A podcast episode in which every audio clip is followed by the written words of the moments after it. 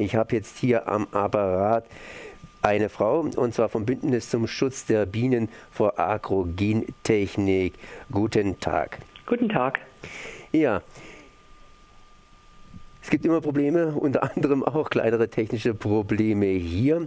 Und wir, wir können gleich mal durchstarten. Das heißt, wie ist denn jetzt der Stand der Gentechnik? Das heißt, äh, heute, heute haben wir Honig und dieser Honig ist zum Teil, das habe ich mir sagen lassen, inzwischen gentechnisch verseucht. Wie sieht es denn jetzt konkret aus? Also konkret sieht es folgendermaßen aus, dass Sie äh, sicher sein können, keinen gentechnisch verseuchten Honig zu haben, wenn Sie deutschen Honig kaufen. Das liegt einfach daran, dass in Deutschland derzeit keine äh, Pflanzen zum Anbau zugelassen sind, ähm, die auf dem Acker dann eben ähm, ausgebracht werden dürfen. Es gibt einige kleine Versuchsfelder in Mecklenburg-Vorpommern, soviel ich weiß. Ähm, wenn es solche Versuchsfelder gibt, müssen die aber im sogenannten Standortregister verzeichnet sein.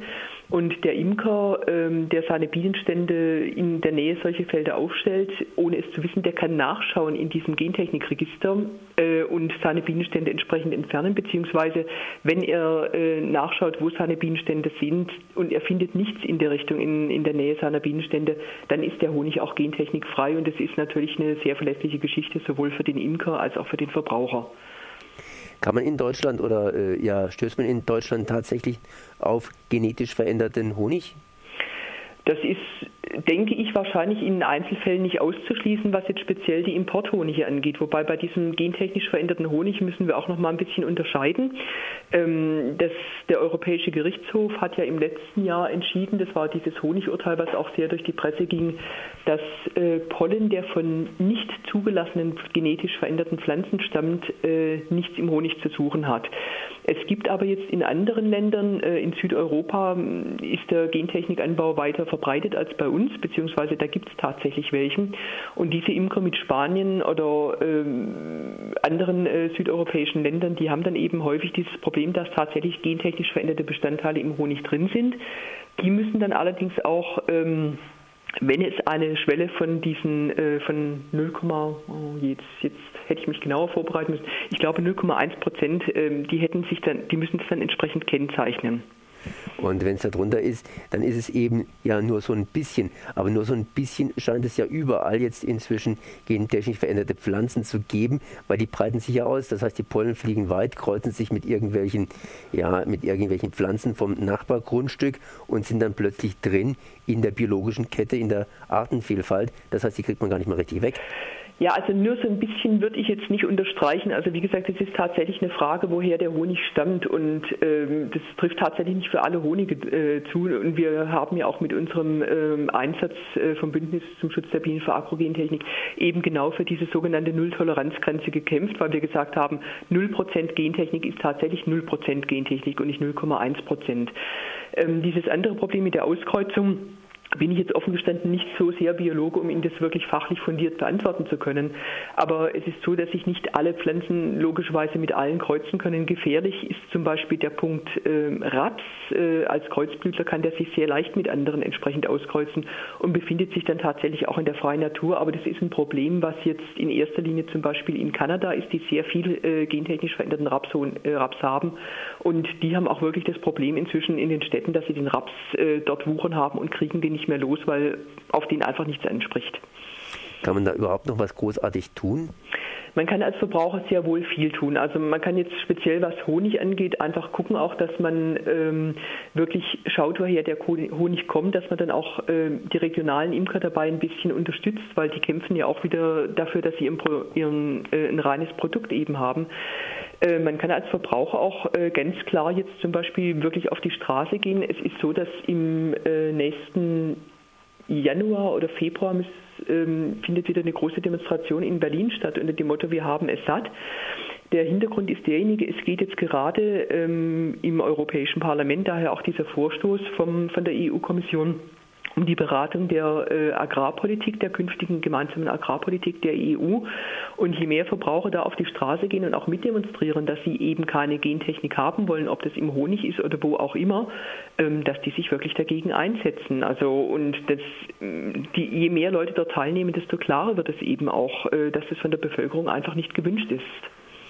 eine andere Frage oder um das mal von einer anderen Seite zu beleuchten. Wenn ein Imker hingeht und jetzt dummerweise hier seinen Bienenstock irgendwo platziert hat, weil Bienen soll ja schließlich und endlich alles Mögliche befruchten. Das ist ja auch ein wichtiger, mhm. wichtige Arbeits, ja, Arbeits, Arbeitstier Arbeit, eigentlich genau. für, die, mhm. für, die, für die Landwirtschaft. Ja, ja. Da wird richtig mhm. noch geackert. Mhm. Äh, und er jetzt also praktisch genetisch verseuchten äh, Honig einfährt, dann kann er ihn ja praktisch nicht richtig in den Verkehr bringen. Sprich, er bleibt auf dem Honig sitzen, oder?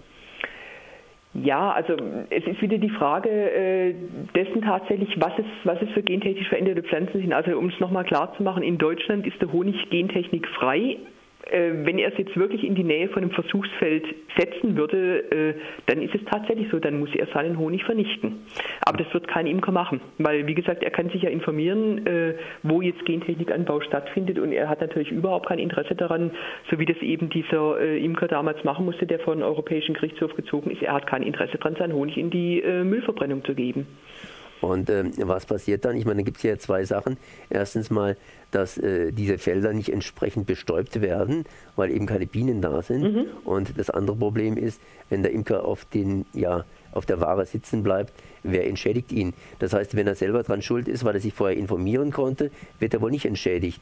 Aber es gibt ja auch Fälle, wo das nicht so eindeutig oder klar sein könnte. Ja. ja, der Punkt der Entschädigung ist etwas, was vom Europäischen Gerichtshof damals nicht ganz klar geklärt wurde, ähm, was jetzt auch noch entsprechend zur Zeit vor dem äh, Bundesverwaltungsgericht in Leipzig sich befindet.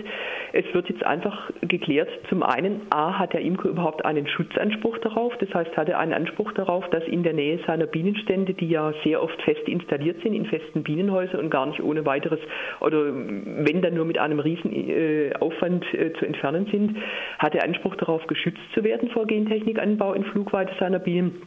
Und wenn er das hat, hat er auch einen Anspruch auf Schadensersatz. Aber das sind Dinge, die im Moment noch äh, nicht entschieden sind. Es gibt dieses Grundsatzurteil des Europäischen Gerichtshofs und der hat es eben jetzt weitergegeben und das Urteil oder das, der Fall befindet sich jetzt gerade vor dem Bundesverwaltungsgericht in Leipzig zur Entscheidung. Und die andere Frage war praktisch, was geschieht mit den Feldern, die von den Bienen eben nicht tüchtig bestäubt werden, weil eben sich kein Imker mehr hintraut? Ja, das ist genau die Frage, die sich äh, der Bauer stellen muss, der dann gentechnikveränderte äh, Produkte anbaut. Also ich denke, genau aus diesem Grund und auch eben aus dem Grund der möglichen Entschädigung ähm, kann es sich eigentlich kein Bauer mehr erlauben, dann gentechnisch veränderte Lebensmittel oder gentechnisch veränderte Pflanzen anzubauen. Das heißt, der Rat wäre in dem Falle der, dass man zumindest in Deutschland erstmal deutschen Honig kauft, weil er ist einigermaßen sicher. Der ist sicher, genau. Mhm. Und der zweite Rat ist, dass man sich genau überlegen muss, hier, ob man gentechnisch veränderte Produkte äh, in Umlauf bringt, beziehungsweise auch auf den Feldern ausstreut, weil man kann die Sachen praktisch nicht zurückholen und muss sich das ganz genau überlegen, was wir überhaupt machen, denn die Genwelle scheint auf uns irgendwie zuzurollen, ohne dass wir da groß was dagegen machen können.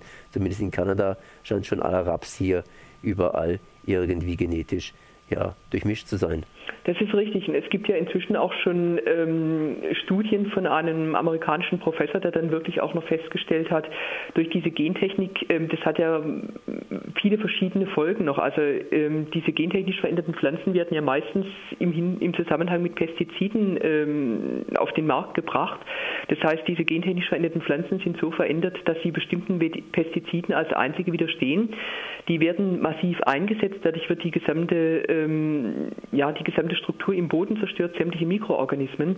Und ein amerikanischer Professor hat sich sehr intensiv damit befasst, mit den Folgen und warnt Europa ausdrücklich davor, die Gentechnik auch so weit kommen zu lassen.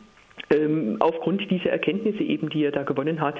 Und die Politik versucht trotzdem noch ein bisschen die äh, Gentechnik durchzusetzen. Also die Gentechnik-Lobby macht da offensichtlich einen ziemlich guten Job und es ist wirklich äh, sehr an der Zeit, dass wir als Verbraucher uns auch dagegen wehren und ganz klar Flagge zeigen. Ihr vom Bündnis zum Schutz der Bienen vor Agrogentechnik habt natürlich auch eure Forderungen. Wie wäre jetzt eure Forderung ganz präzise zu stellen und zwar eine realistische Forderung sozusagen in dieser Zeit? Also unsere Forderung ist ganz klar, dass wir Schutzanspruch haben wollen, dass wir ähm, im Bereich von äh, Minimum drei Kilometern um, um Bienenstände herum keine gentechnisch veränderten Pflanzen auf dem Acker haben wollen.